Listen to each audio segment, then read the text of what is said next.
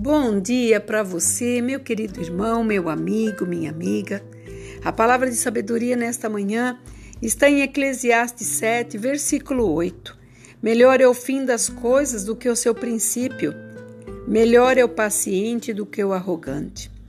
Aqui Salomão estava nos ensinando, nos trouxe essa exortação, nos ensinando como que funcionam todas as coisas na nossa vida.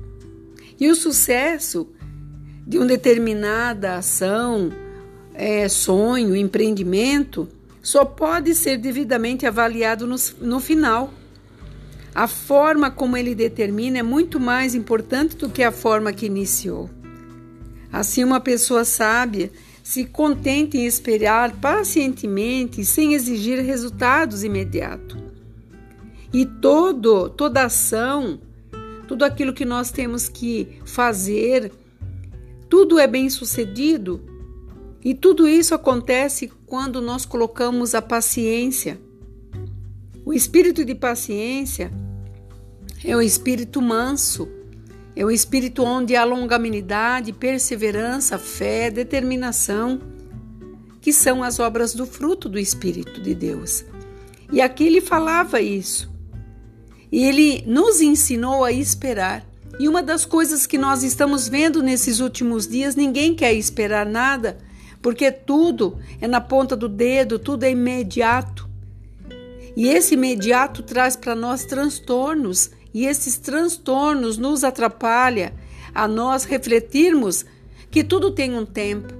Uma pequena semente leva um tempo para morrer na terra e ela ressurgir e trazer para nós o resultado daquilo que foi plantado. Então não se apresse com as coisas. Entenda que Deus está trabalhando na tua vida mediante esse problema. Talvez Ele queira te ensinar algo que você não conseguiu enxergar ainda. Por isso, não importa como começou, o que importa é o final. E todas as coisas, no decorrer do seu tempo, elas se encaixam, elas se encontram e Deus fará grandes coisas acontecer quando você tiver essa paciência, que é o fruto do Espírito dele.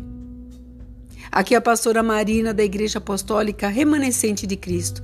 Se você puder, me ajude, passe para frente esse áudio, abençoe outras vidas. E eu tenho certeza que o Senhor falará ao coração, tanto no seu como das pessoas em que você ajudar. E nesse dia, tenha paciência, ore, busque nele e você verá que grandes coisas ele vai fazer. Muitas vezes é necessário que fiquemos em silêncio e busquemos essa sabedoria, porque no final as coisas irão ser diferentes.